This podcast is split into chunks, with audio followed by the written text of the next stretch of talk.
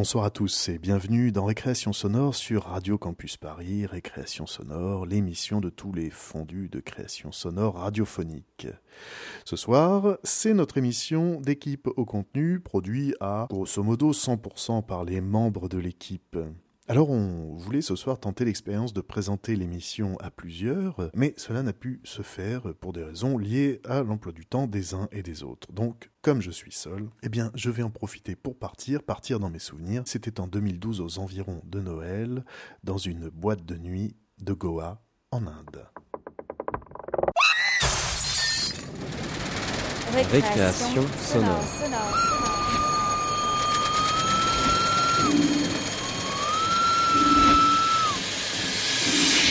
Sur Radio Campus Paris Paris. Bon, tu peux nous dire où on est Maintenant. Nous sommes à Goa, nous sommes euh, au Bardo, à l'endroit d'Arjo.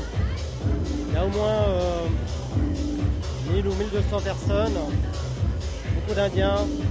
C'est un haut lieu euh, de la fête euh, johannaise qui vient d'ouvrir.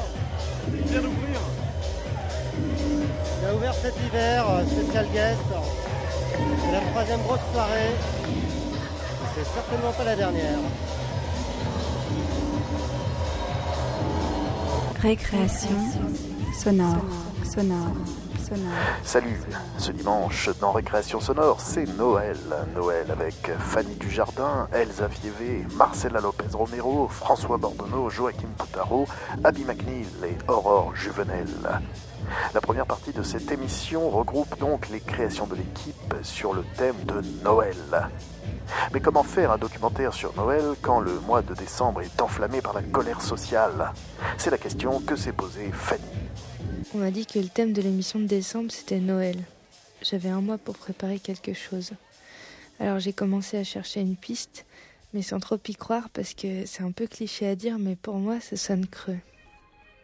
Je me dis qu'on nous étouffe sous une avalanche de symboles de la magie de Noël, mais qu'il y a derrière un grand vide que tout le monde essaye de combler pour ne pas le voir. Mais bon, j'ai quand même fait un brainstorming, comme on dit, et euh, j'ai pensé aux courses de Noël, à la frénésie de l'achat des cadeaux, aux galeries marchandes avec leurs étiquettes à quatre chiffres, à quelques pas des gens qui font la manche devant les portes automatiques, aux décorations accrochées dans les rues pour égayer la ville forcément triste sans ça. J'ai pensé à une effrayante famille de mannequins à tête de nounours croisés l'autre jour dans une vitrine, moitié peluche, moitié humain, le crâne bien bourré de coton. Et puis je me suis calmée un peu et je me suis dit que j'allais quand même en- enquêter du côté du, Père Noël.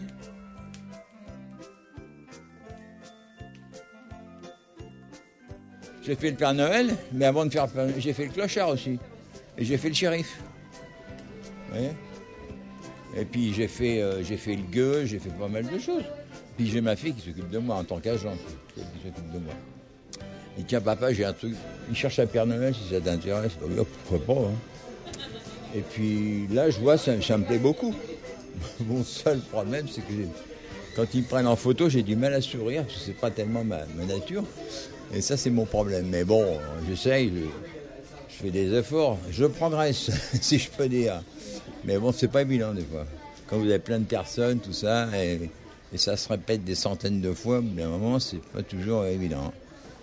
Mais c'est vrai que, comme on dit, ça met du beurre dans les épinards, quoi. hein. Ça, c'est un costume qu'ils m'ont fourni. Et en plus, il est trop petit. Ah, donc j'ai un problème entre la botte et puis le, pantalon. Mais euh, non, non, c'est fourni par. euh, alors, je sais pas si c'est les Galeries Lafayette ou si c'est le manager qui m'a embauché, je sais pas. bon, Ensuite, je me suis demandé d'où venait la figure du Père Noël et si c'était vrai que c'était Coca-Cola qui l'avait inventé. En faisant des recherches, je suis tombée sur un article de Claude Lévi-Strauss, l'anthropologue, qui nous raconte comment ça se passait au Moyen Âge. C'est un rassemblement et une communion. Les tables, richement garnies, sont ouvertes à tous. La distinction entre les classes et les États est temporairement abolie. Esclaves ou serviteurs s'asseyent à la table des maîtres et ceux-ci deviennent leurs domestiques. Les sexes échangent les vêtements. Mais en même temps, Mais en même le temps, groupe social le groupe se scinde en deux. La jeunesse se constitue encore autonome. La jeunesse se constitue encore autonome. Elle élit son souverain, abbé de la jeunesse, ou comme en Écosse, Abbot of Unreason. Et comme ce titre l'indique, elle se livre à une conduite déraisonnable, Se traduisant se par des abus commis au préjudice du reste de la population. Et dont nous savons que, jusqu'à la Renaissance, il prenait les formes les plus extrêmes. Blasphème, Blasphème, vol, vol, viol, viol et, et même même meurtre. meurtre.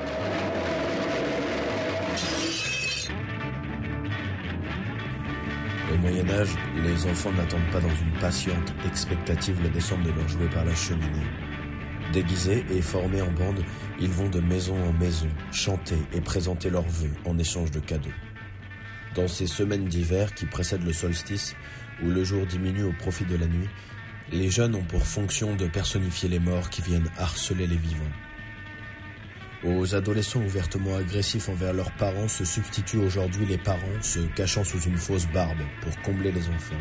L'apôtre de l'inconduite est désormais chargé de sanctionner la bonne conduite. Signe que nos rapports avec la mort ont changé. Nous ne jugeons plus utile de lui permettre périodiquement la subversion de l'ordre et avec des lois. elle, de lui permettre la subversion de l'ordre et des lois. La relation est dominée maintenant par un esprit de bienveillance un peu Il ne s'agit plus que de lui offrir des cadeaux, et même des jouets, c'est-à-dire c'est-à-dire des symboles. des symboles, Notre peur n'est plus la crainte traditionnelle des esprits et des fantômes, mais de tout ce que la mort représente par elle-même, et aussi dans la vie, d'appauvrissement, de sécheresse et de privation.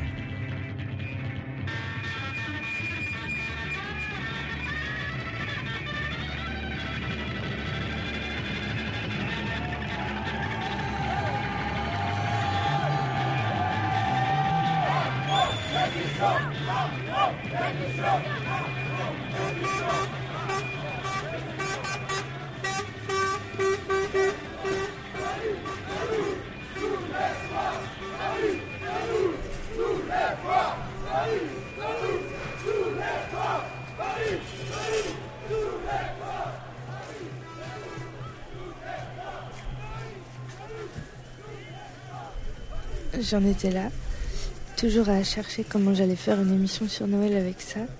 Et euh, en fait, le samedi où j'avais prévu de me rendre dans une galerie marchande pour faire mon enquête, j'ai été happée par un autre événement.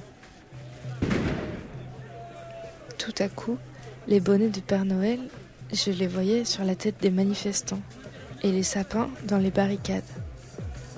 Donc j'ai pris mon micro et j'ai rejoint la foule.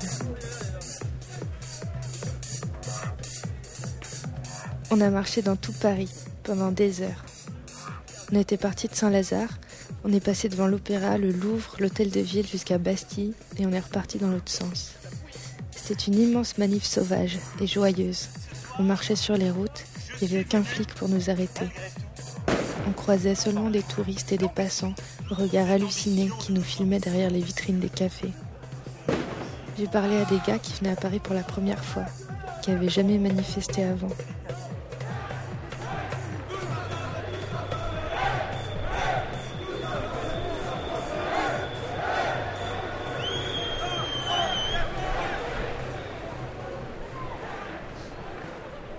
Tard ce samedi-là, on s'est retrouvés aux Tuileries, près d'une zone d'affrontement entre des manifestants et des CRS qui bouclaient l'accès à la place de la Concorde.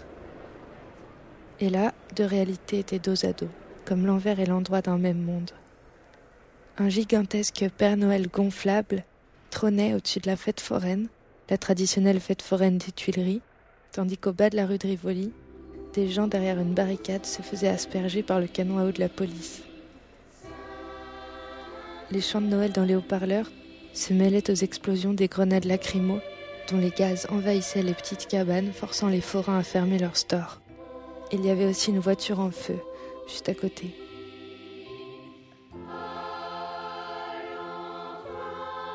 Le soir, j'apprendrai que le printemps boulevard Haussmann avait été évacué à cause des émeutes. Dans mon téléphone, je retrouve une photo prise le matin, une foule en jaune fluo, au-dessous d'une banderole lumineuse des galeries Lafayette indiquant la fabrique des rêves.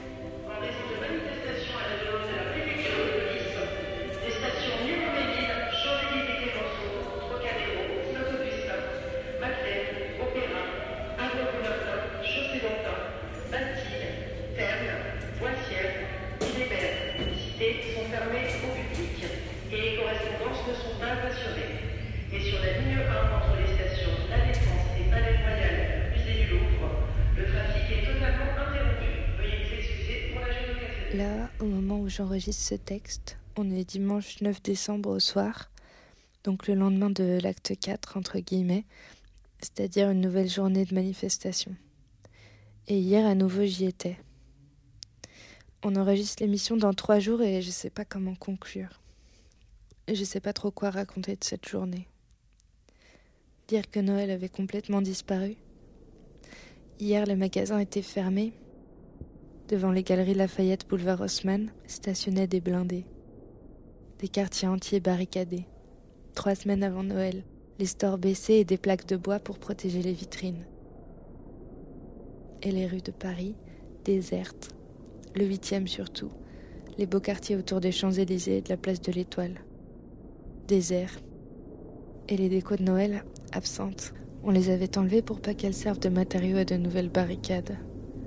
On avait enlevé les symboles hypocrites, les symboles creux, creux comme cette statue de Marianne dans l'Arc de Triomphe, creuse à l'intérieur. On l'avait vue à la télé, éborgnée qu'elle était, comme pour venger les yeux perdus des victimes de flashball.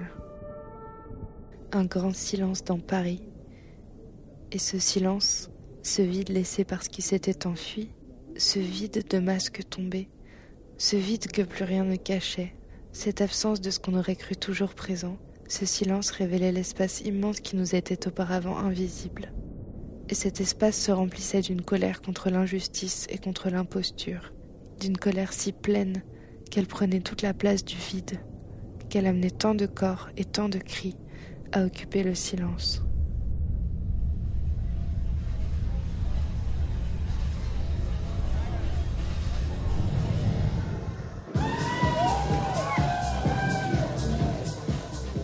Toujours dans la boîte de nuit de Noël, quelque part en Inde, voici la proposition d'Elsa. Elsa qui a décidé de parler de la famille, euh, car les fêtes de Noël, eh ben, ça se passe en famille.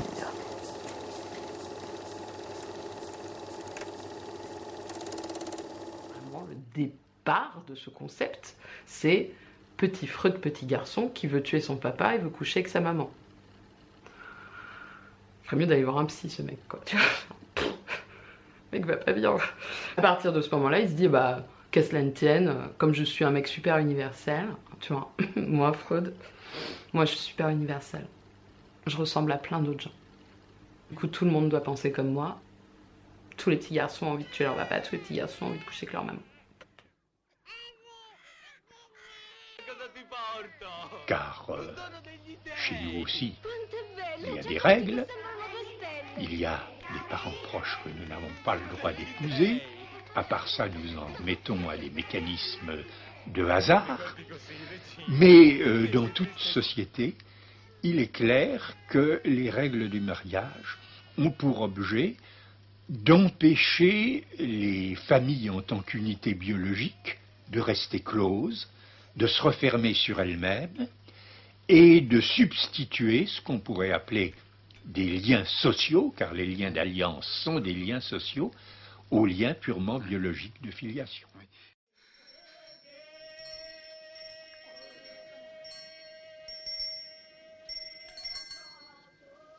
Questa, ecco, è la nostra sorte. Siamo folli per te, saggi per chi invece ti ha messo al mondo. Cosa hai detto? Chi mi ha messo al mondo? Andiamo. Donc sur sa route, il va, il va arriver euh, dans l'autre endroit, là, royaume, je sais pas quoi. Et là, il va rencontrer euh, sa mère et son père, mais ceux qui l'ont abandonné il y a super longtemps. Ils vont pas le reconnaître, tu vois. Enfin, je veux dire, euh, il y a un moment, beaucoup d'années se sont écoulées, ils l'ont connu que bébé, alors peut-être qu'il se ressemble, mais bon, tu vois. Et donc, bah, arrive ce qui doit arriver, c'est-à-dire qu'il couche avec sa mère et il tue son père.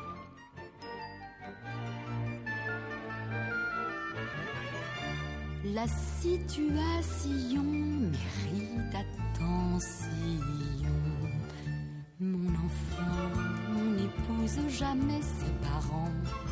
Vous aimez votre père, je comprends. Quelles que soient vos raisons, quels que soient pour lui vos sentiments. Mon enfant, on n'épouse pas plus sa maman. On dit que traditionnellement, des questions de culture et de législature décidèrent en leur temps qu'on ne mariait pas les filles avec leur papa. Un prince, une bergère peuvent bien s'accorder quelquefois, mais une fille et son père. Ou bien on est parent, ou bien on est un étranger. Et donc à l'intérieur du groupe, tout le monde est parent. Et euh, ces sociétés, aussi étranges que ça puisse nous paraître, ont des règles de mariage qui peuvent être euh, d'une complication extrême pour choisir, puisque tout le monde est parent, on se marie entre parents, mais pour choisir parmi les parents ceux avec qui on a le droit ou l'obligation, ou bien au contraire, on n'a pas le droit de s'épouser. Where is the father? The father, No. The father. father. Je bois à l'homme qui a tué ma sœur. Je bois au meurtrier. Pourquoi n'aimes-tu pas ta mère? Parce que d'abord, euh, j'étais en nourrice, puis quand ils ont plus eu d'argent, ils m'ont mis chez ma grand-mère. Et puis je me suis aperçu que ma mère, elle m'aimait pas tellement, elle me disputait toujours, et puis, et puis pour rien, des petites affaires insignifiantes. Alors, euh,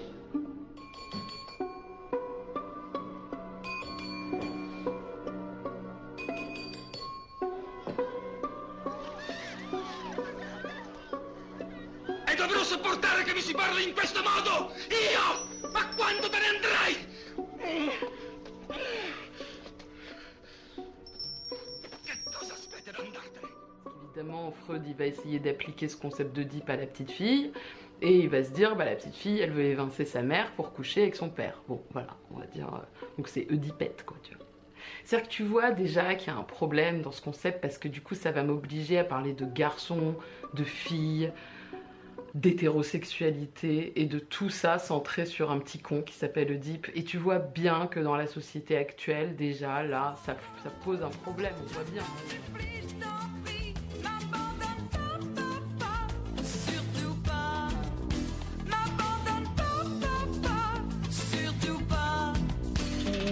and have a hot batch Poppies spinning on the tuba street Like a poppy spring Mettendo per un trattino Megano da bacetta ma nemmeno giorno Panettiere Weil ich unten Zeiten sind gewartet Ich und vor Reichlich Wurst in Transformer One Bier home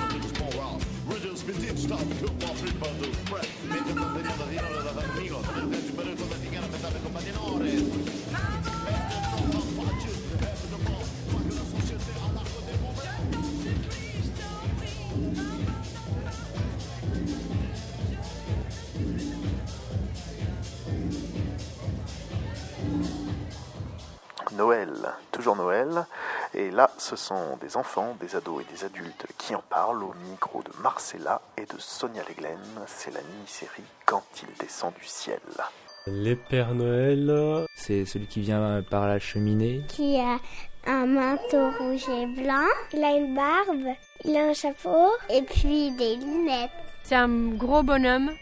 Et il a un traîneau. Comment on le reconnaît? Qui donne des cadeaux. Ah, parce qu'il a des cadeaux. On mettait des biscuits à côté de la cheminée. Et un verre de lait. Et moi, je mettais un petit mot, je me souviens, je devais mettre euh, Cher Père Noël, euh, j'espère que tu vas bien. euh. Je faisais semblant de dormir en fait. Et j'essayais de regarder par la fenêtre pour voir si. euh, Des fois, j'entendais des bruits dans le toit et j'étais convaincu que c'était le Père Noël.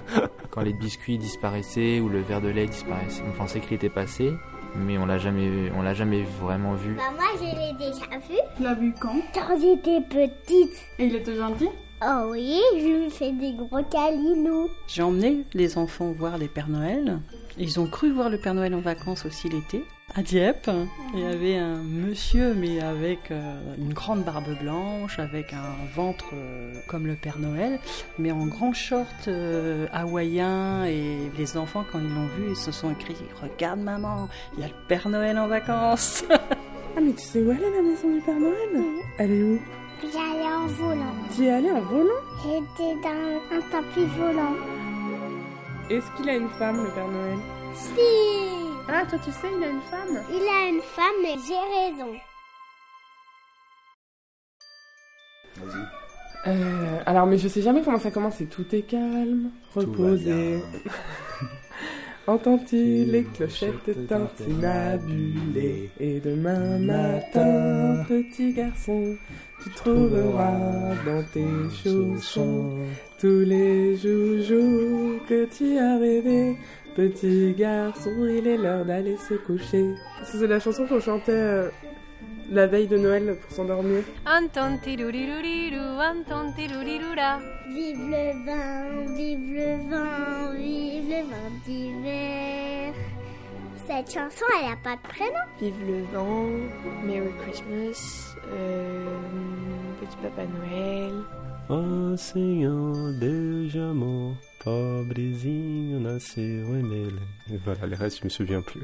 Jesús al pesebre vamos a adorar. Jesús al pesebre vamos a adorar. C'est ça? Je sais plus. Mais si. Quand tu descendras du ciel. C'est quoi la suite? Je sais plus. Non, je me rappelle pas. Je me rappelle plus des paroles. Je ne chante pas parce que je chante vraiment trop fou. Jingle bells, jingle bells, jingle all the way. Oh, how fun it is to ride. Na na na na na na na. Voilà. Le Père Noël, c'est peut-être le premier mensonge qu'on apprend aux enfants. Alors qu'on est censé euh, leur dire de pas mentir. On s'interroge toujours en tant que parent s'il faut mentir ou pas aux enfants. Tu te souviens quand tu croyais au Père Noël? Oui, Comment c'était? C'était bien parce que on s'excitait et on allait se cacher pour pas que le Père Noël nous voit. Pour moi, c'était comme aller euh, au manège. C'était euh, vraiment la première forme d'excitation. C'était magique, c'était merveilleux. Nous, on allait à la messe de minuit et quand on revenait de la cérémonie, le Père Noël était passé. Je dirais que j'ai cru au Père Noël jusqu'à mes 9, 9-10 ans. Quand mon cousin s'était déguisé, il avait, euh, au cours de la soirée, il avait oublié sa barbe sur la table et donc du coup, il était plus vraiment déguisé. Mais je m'étais pas encore rendu compte que c'était du faux du coup. En fait, on avait vu les parents qui arrivaient avec les sacs Ikea. Et après, ils nous avaient dit euh, que c'était les lutins qui les avaient amenés à la porte. Mais après, j'avais su parce que ça me paraissait un peu bizarre que les lutins ils arrivent et tout. J'ai dit à ma mère, mais maman, je sais qui c'est euh, le Père Noël parce qu'il a les mêmes baskets que tonton Jackie. Je me suis rendu compte toute seule parce que je me rendais compte que mes parents ils partaient pile euh, avant qu'on aille euh, recevoir les cadeaux en fait. J'ai demandé à ma maman et elle m'a dit qu'il n'existait pas. J'étais dégoûtée. J'aimais bien l'idée que ce soit un, gros bonhomme rouge, euh, tout gentil, qui nous apporte les cadeaux, qui les fait avec ses petits lutins dans le pôle Nord. Et... Et J'aimerais beaucoup refaire les coups du Père Noël, c'était trop bien. Je me souviens de ma grand-mère qui nous offrait des petits kits euh, pour ingénieurs euh, qui allaient de, normalement d'enfants de, de 6 à 6 à 8 ans, alors qu'on était à 10-12 ans. euh, on trouvait ça assez injuste et puis on, on voyait une grosse boîte, on s'attendait à quelque chose d'intéressant, puis en fait c'était juste un, un, un vieux kit. Euh, moi, ma grand-mère m'avait offert des culottes pour Noël. T'es sûr que c'était pas un cadeau de Noël attendu? Moi, j'aime pas, j'aime pas le doudou à fourrure, mais j'aime bien doudou mouton qui a pas les fourrures. En soi, jusqu'à ce que j'ai des enfants dans Noël, je détestais ça. Parce que c'est l'obligation d'être en famille et de euh, l'obligation de faire euh, la fête. J'ai déjà aimé plus Noël. Euh, Aujourd'hui, pas autant. Si je rentre pas chez moi au Brésil, je sais pas qu'est-ce que je vais faire exactement parce que j'ai pas énormément de famille ici. Des fois, je passe avec des copains. Je passe toujours un bon moment chez, chez la famille des copains, mais c'est, pas pareil en fait parce que on est, je suis un peu perdu. Il y a forcément un Noël où ça part en vrille et où, euh, où euh, tout le monde s'engueule, ou euh, tout moins une partie de la famille s'engueule. Maman m'a jamais dit directement euh, qu'on n'aimait pas mon cadeau, mais je sais que l'année dernière j'ai offert euh, deux t-shirts à mon frère et qu'il les a jamais mis. Ah bah chez moi, je me souviens d'un Noël, c'était trash. Le Noël où mes parents ont divorcé. Quand j'étais petite, je, je recevais des habits et je détestais avoir des habits. Ou des pyjamas, ou des chaussettes, ou des choses comme ça, moi. J'aimais pas, oui. Puis en fait, ce que j'aime pas, c'est que c'est à la fin de l'année. C'est comme Nouvel An, j'aime pas trop. C'est la fin de quelque chose. Ça fout toujours un petit peu le cafard. Récréation sonore, sonore, sonore.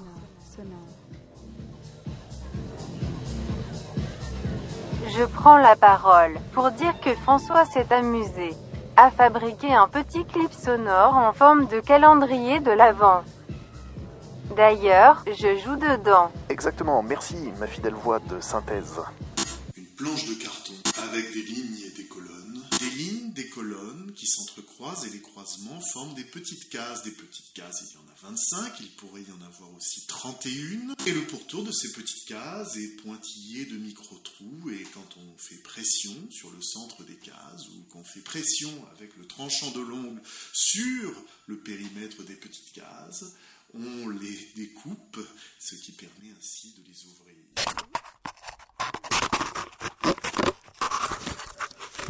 Des chocolats. 1er décembre.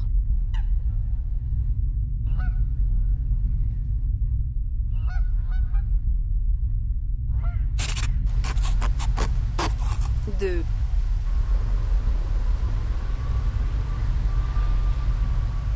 Trois. Quatre. Cinq. Six, sept, huit, neuf, dix. Décembre.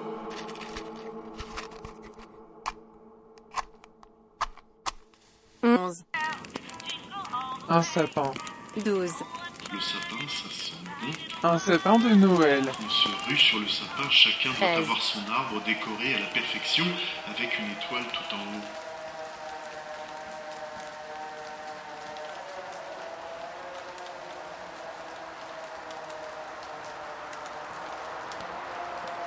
Quatorze. Chacun doit avoir son arbre décoré à la perfection avec une étoile tout en haut. Quinze. Avec des boules. Seize. Avec des guirlandes. Dix-sept.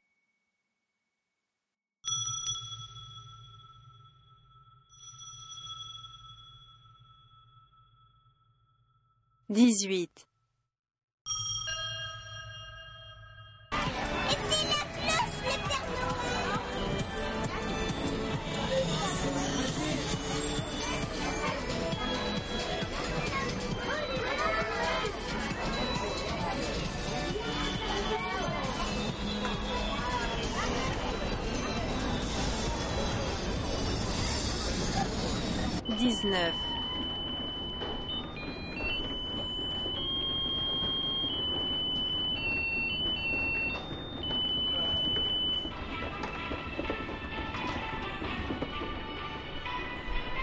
Pour hommes et femmes, à partir de 65 ans, un bonsaï, prix 17 euros et 40 centimes.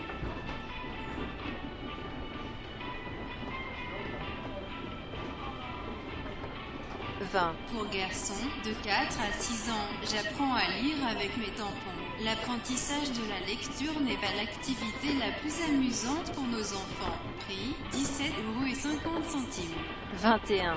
Cadeau pour femmes de 50 ans à 65 ans. 50 nuances de grès. Le livre à avoir dans sa bibliothèque de femmes modernes. Prix 17 euros. Vingt-deux. Beyblade Pack 2 Switch Strikes. Beyblade Pack de Switch Strike prend le contrôle de tous les combats avec les meilleurs anneaux de type attaque, équilibre, défense et résistance 19,90 euros. Vingt-trois. Bébé licorne, elle aime s'agripper partout, particulièrement à ton doigt. 14,90 euros.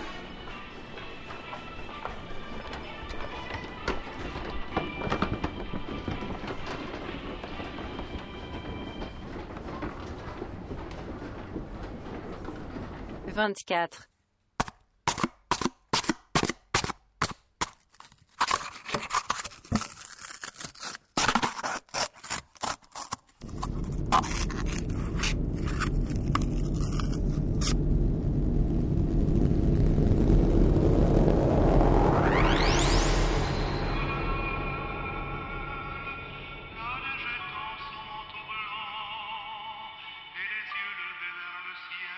Champagne.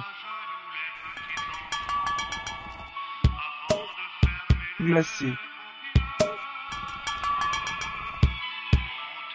Des huîtres. Des huîtres. La dinde. La bûche. Fourrée, farcie, glacée.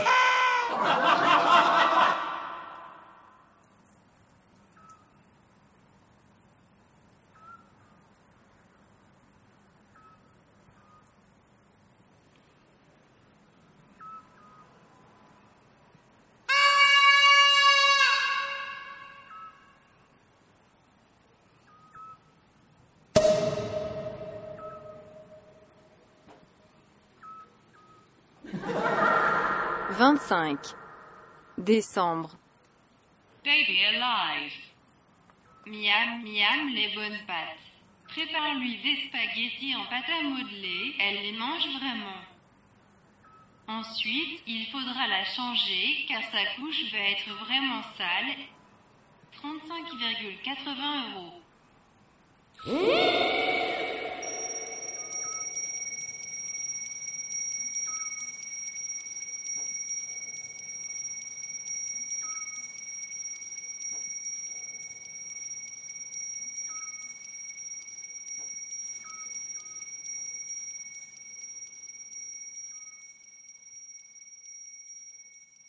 Sonore.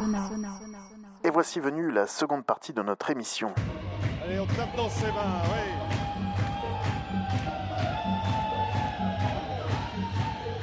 Comme chaque mois, voici nos rubriques. Tout d'abord, Joachim Poutarou vous emmène découvrir l'environnement sonore de la ville indienne. C'est notre rubrique Bonjour l'ambiance. Bonjour. Salut les audiophiles et bienvenue dans Bonjour l'ambiance, la rubrique qui parle d'environnement sonore.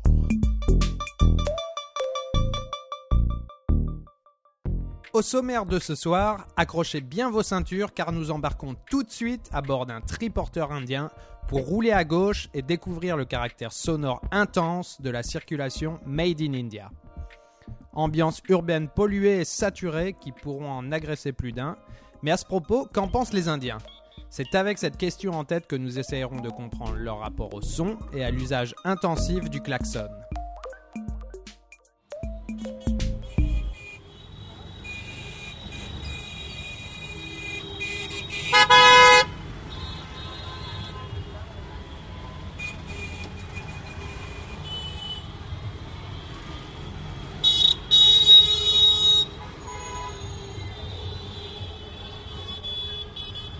My daughter took a driver's test. And she did very well because she had studied everything and she knew how to drive and she'd gone to proper school. And then when she got a result, the teacher wrote failed. She asked him, Why have I failed? He said, Madam, you did not blow the horn. And she replied, You know, my father told me not to blow the horn. He says, Madam, your father's not taking the exam. Come back after three weeks. So she went back after three weeks and she made sure that every time she came to a crossing, she blew the horn.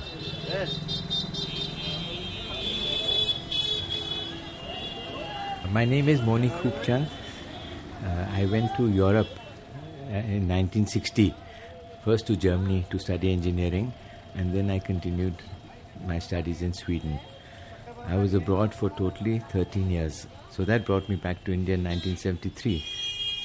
And when I landed over here, I was very happy to be in the country. But I found it very strange that there was such a lot of noise, people blowing the horn all the time. Uh, I might have been involved in no, not blowing the horn for a very long time. But there is another person in Delhi, his name is Mr. Ravi Kalra, who runs a foundation called the Earth Saviors, who has been very active in this line for a long time and he goes around promoting uh, the No Horn campaign and I found that he had a lot of stickers and posters that he was putting up in different parts of Delhi just to create awareness of this thing.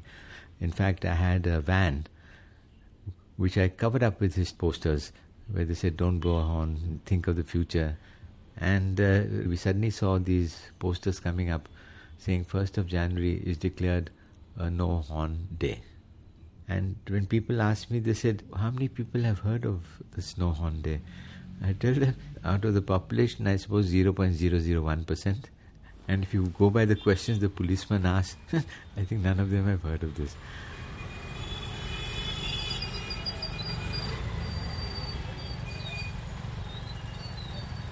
Klaxonner, c'est déjà euh, événementiel et aussi c'est se coordonner collectivement dans un environnement comme ça où il n'y a pas de feu, où euh, il n'y a pas de voix toujours, où euh, chacun a sa vitesse et euh, chacun développe ses codes pour pouvoir passer, pour pouvoir doubler. Euh, c'est un code de la route in situ d'une certaine manière. Je suis Christine Guillebeau, chargée de recherche au CNRS et je travaille dans le centre de recherche en ethnomusicologie au laboratoire d'ethnologie et de sociologie comparative qui est basé à l'université de Nanterre. Quand on prend un peu de distance, qu'on enregistre un, un- son du trafic, euh, parfois on va entendre des choses saillantes. Euh, ce qu'on entend évidemment c'est klaxon, mais parfois on peut entendre des voix euh, voilà, qui sont amplifiées, qui passent par des haut-parleurs. Et généralement, dans cette mobilité, c'est les sons gouvernementaux, les sons du pouvoir qu'on entend. Les sons de la police, mais aussi les ambulances.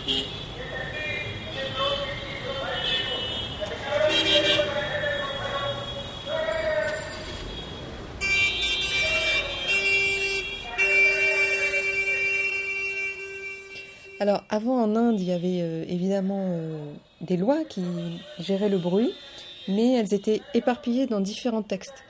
Donc, principalement euh, dans les lois sur les véhicules, Vehicles Regulations, le Environment Protection Act, où il y a énormément de sections qui parlent du bruit, de la pollution sonore, et puis le Police Act, où on confirme que c'est la police euh, qui gère euh, ces problèmes de pollution sonore et qui rappelle aussi certaines euh, normes. Les Noise Pollution Rules, elles ont été votées dans les années 2000, aussi sous l'influence des préconisations de l'OMS, qui imposent des, des normes et sont déjà difficilement mises en œuvre en Europe. Donc dans ces pays-là, c'est aussi euh, très nouveau et elles sont très rarement euh, appliquées. Some people have taken advantage of this thing about no horn, like my driver. He used to blow the horn all the time. And once uh, he, he was, we were stopped on the road and they wanted to won- wonder why we had a car with so many posters and all. And they wanted to interview me. And I said, don't interview me because I've never blown the horn. You interview people who, have changed. So they called up my driver, took her, and they said, who? I said, my driver. Who, nobody wanted to interview a driver, but he, they came out and said, what's your name? And my driver has uh, earned a title for himself. And he went out proudly in front of the live TV and said, My name is No Horn Yusuf. You know, he's earned the title of No Horn. He's very proud of that, in fact. And this has built up his personality because when he walks in his own locality, people look at him and say, Ah, there goes No Horn Yusuf. He meets the ministers, he comes on TV. So, in a way, if you're promoting a cause and you're doing it carefully and nicely, you do get recognized. So, we should always uh, think of good ideas, show the way, never force people because it'll always backfire, and promote it. And the people who can help us most in this campaign are the youngsters.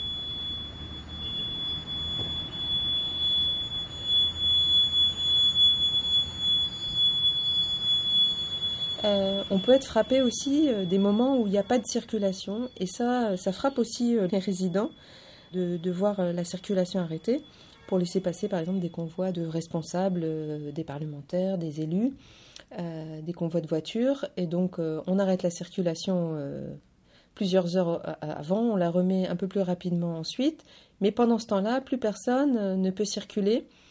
Euh, les gens attendent, ils peuvent attendre deux heures euh, dans leur véhicule, sur leurs deux roues, dans leur voiture euh, ou même à pied. Ensuite, les convois passent et on entend comme ça des, euh, bruits de circulation euh, très fluides, sans klaxon. Euh, et ça, euh, ça fait prendre directement conscience dans la perception euh, que l'accès au, silence, euh, au calme, euh, à ce que les gens appellent localement le shantana hein, dans les langues indiennes, c'est quelque chose d'assez précieux en fait. C'est quelque chose qui n'est pas donné à tout le monde. Tout le monde n'a pas accès euh, de manière égale au calme.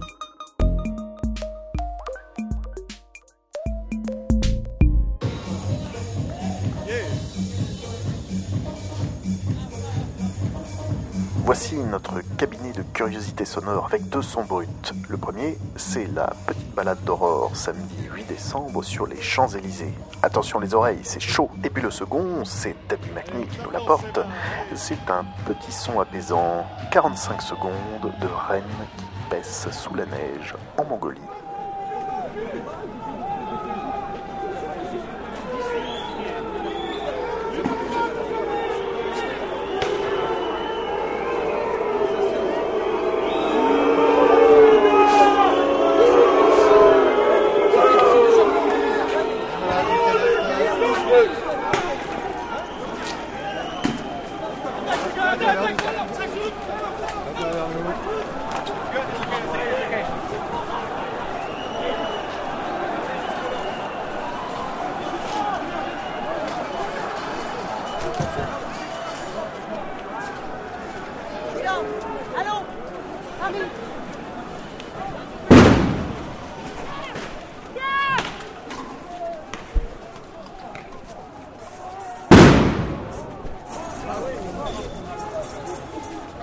Ah, les enculés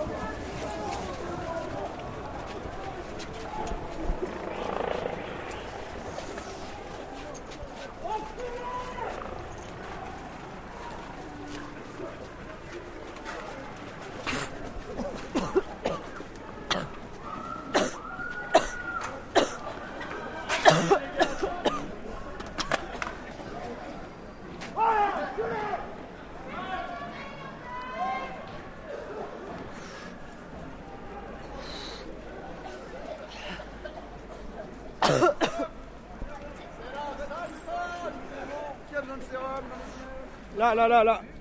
Ça pique la mère. Tiens, tiens, penche ta tête. Penche la tête, penche la tête. Ok, attends, bouge pas. Dernier truc. Merci. Ouais, de rien. Faut soutenir. De toute façon, on a rien d'autre à faire. Les sourcils. Toujours les sourcils. D'accord. Pense à faire ça, c'est la prochaine fois. Ok. Merci beaucoup. Avec plaisir, la vôtre, ça va vous Ouais, ouais, ça va. Ok. Avec grand plaisir. Mouchoir Courage à toi. C'est pour se moucher un coup ils sont mes copains? J'ai perdu mes copains.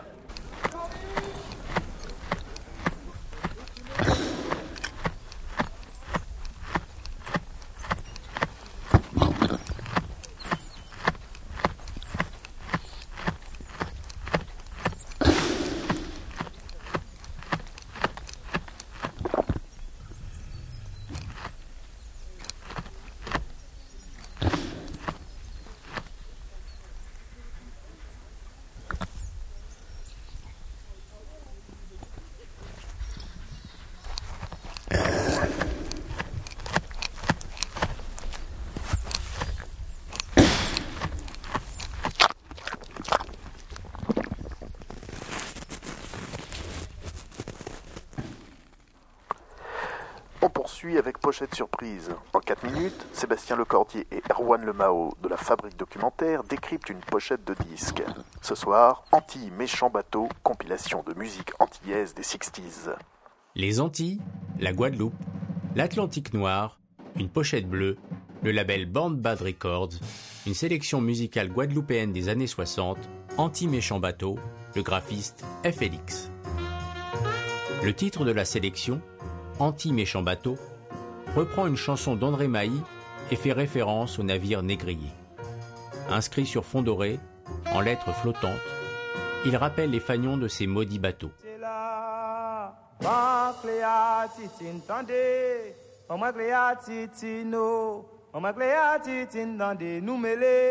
Pour dépeindre le blues des Antillais, le graphiste et illustrateur FLX utilise des tubes de gouache, des crayons, des pinceaux. Pour sa seconde collaboration avec Jean-Baptiste Guyot, alias JB Wiz, du label Born Bad Records, FLX invente le bleu créole. Un bleu décliné en plusieurs tons. Bleu indigo, bleu outre-mer, bleu de minuit et bleu à l'âme. Plus qu'une couleur, une douleur, nichée jusque dans la rosace de la guitare, instrument placé au centre de la composition.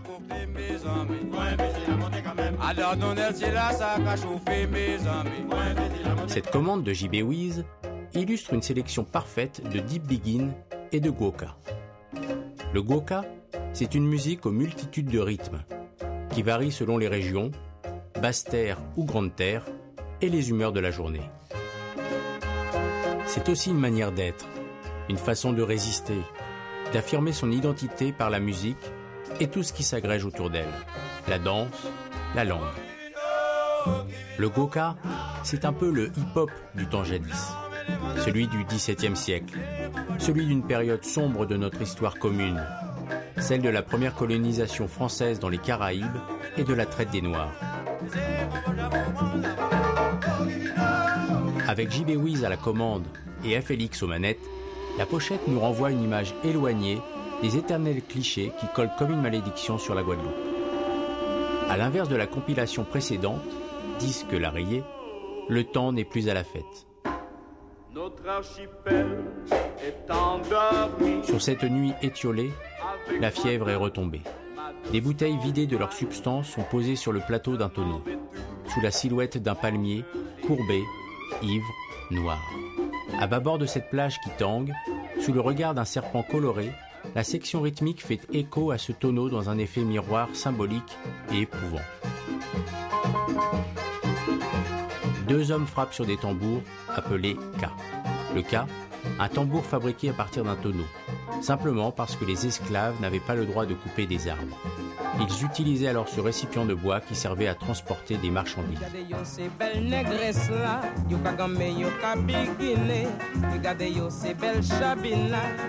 Devant une cabane, le plus âgé des deux hommes est assis.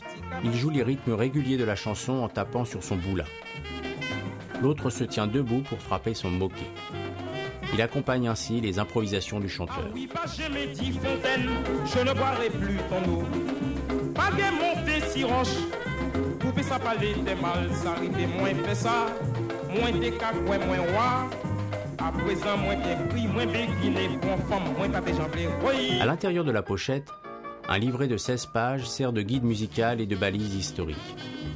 Un livret essentiel, à l'image de cette sélection de 15 chansons au rythme lancinant, entraînant, mais pas moins empreint d'une grande tristesse. Angèle Bain, ménage la chale virée, en vais pas encore, prévois t'y compère. Ah oui, j'allais oublier. FLX est également musicien, mais ceci est une autre histoire, une autre pochette, une autre pochette surprise.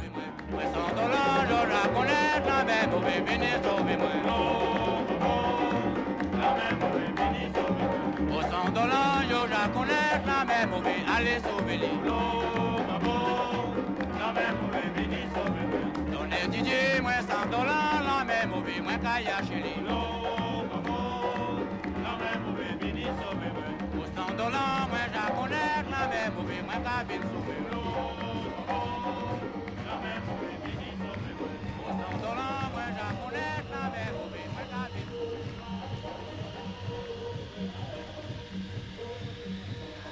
Et on termine cette émission avec la lecture mise en son d'Aurore. Aujourd'hui, Napoléon le Petit de Victor Hugo, un pamphlet publié en 1852 contre le dernier empereur.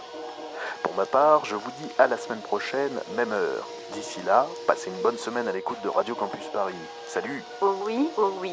Je voudrais vous embrasser, chers auditeurs. Salut. Eh oui, salut ma vieille voix de synthèse. Récréation sonore.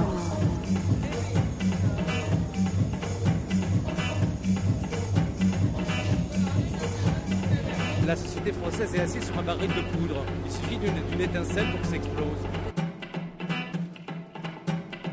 La société française est assise sur un baril de poudre. Il suffit d'une étincelle pour que ça explose. Un brigand arrête une diligence au coin d'un bois. Il est à la tête d'une bande déterminée. Messieurs, la table est ouverte. Mairie de Marseille, 250 000 tonnes de fioul qui prend. Vous allez nous faire ça au poker, je suppose Oui, oui, CES de Toulouse, 300 000 tonnes. À la roulette. À la roulette. Mairie de Lille, 200 000 tonnes euh, à, la, à, barbichette. Et la mairie de Lyon, 500 000 tonnes. À la Marelle. Allez-y, monsieur. Les voyageurs sont plus nombreux, mais ils sont séparés, désunis, parqués dans des compartiments, saisis à l'improviste et sans armes. Le brigand leur ordonne de descendre, de ne pas jeter un cri, de ne pas souffler mot et de se coucher la face contre terre. Coupe du bois, ferme ta gueule. Quelques-uns résistent. Il leur brûle la cervelle. Les autres obéissent et se couchent sur le pavé, muets, immobiles, terrifiés, pêle-mêle avec les morts et pareils aux morts. Le brigand, pendant que ses complices leur tiennent le pied sur les reins, le pistolet sur la tempe, fouille leurs poches, force leur mal et leur prend tout ce qu'ils ont de précieux. Les gens qui pensent que la France, c'est une espèce de syndic de copropriété où il faudrait défendre un modèle social qui ne salit plus, une république dont on ne connaît plus l'odeur et des principes qui fait bien d'évoquer parce qu'on s'est habitué à eux et qu'on invoque la tragédie dès qu'il faut réformer ceci ou cela et qui pensent que en quelque sorte, le summum de la lutte, c'est les 50 euros d'APL. Ces gens-là ne savent pas ce que c'est que l'histoire de notre pays. Les poches vidées, les malles pillées, le coup d'état fini, il leur dit Afin de me mettre en règle avec la justice, j'ai écrit sur un papier que vous reconnaissez que tout ce que je vous ai pris m'appartenait et que vous me le concédez de votre plein gré. J'entends que ceci soit votre avis. On va vous mettre à chacun une plume dans la main. Et sans dire un mot, sans faire un geste, sans quitter l'attitude où vous êtes, le ventre contre terre, la face dans la boue, vous étendrez le bras droit et vous signerez tous ce papier. Si quelqu'un bouge ou parle, voici la gueule de mon pistolet. Du reste, vous êtes libre.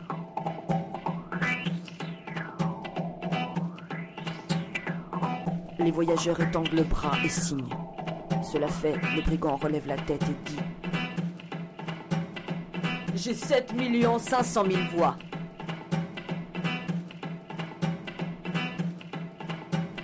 Monsieur Louis Bonaparte est président de cette diligence.